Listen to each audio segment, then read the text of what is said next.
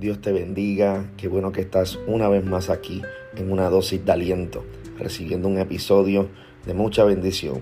Esta vez bajo el tema detrás de las espinas. Algo que estuve analizando en la vida del camello es que en un lugar donde él habita, donde él reside como el desierto, no hay alimento. Ahora, ¿qué hace el camello para poder alimentarse? Dice el estudio o el análisis sobre la vida del camello que él tiene la capacidad de tomar los cactus, comerlos y tomar el líquido que hay dentro del cactus.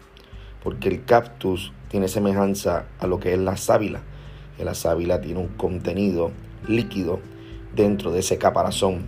Y de igual manera, el cactus tiene líquido dentro de su caparazón. Ahora, para poder llegar al líquido, primero tienes que tocar las espinas del cactus.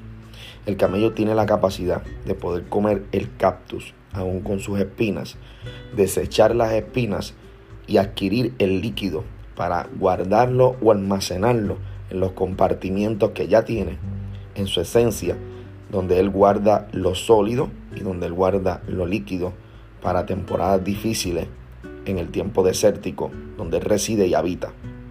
Ahora bien, si nos damos cuenta, dije que él tiene la capacidad de tomar las espinas, desecharlas y tomar el líquido que se encuentra en el mismo cactus. En otras palabras, el camello tiene la capacidad de desechar la adversidad, de desechar las espinas, de desechar el dolor, de desechar lo que hinca para abrazar el contenido que le alimenta, que le sostiene. Así que, ¿qué nos está diciendo hoy el Señor? Tenemos que tener la capacidad de tomar los cactus de nuestra vida y desechar las espinas, desechar las adversidades, desechar el mal que de continuo nos acecha. Y tenemos que tomar el líquido. La palabra del Señor dice retener lo bueno y desechar lo malo. Tenemos que aprender a retener lo bueno que Dios ha puesto en nuestra vida, lo bueno que sucede en cada curso de cada uno de ustedes.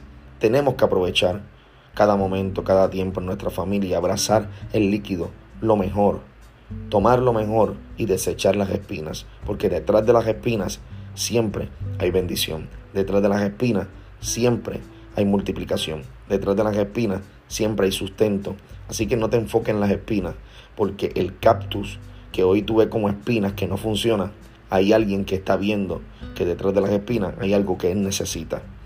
Así que en el nombre de Jesús recibe esta palabra en este día y recuerda que detrás de las espinas siempre hay una bendición que te espera. Hagamos como el camello. Escupamos y desechemos las espinas y alimentémonos del contenido de bendición que hay detrás de cada prueba, de cada adversidad.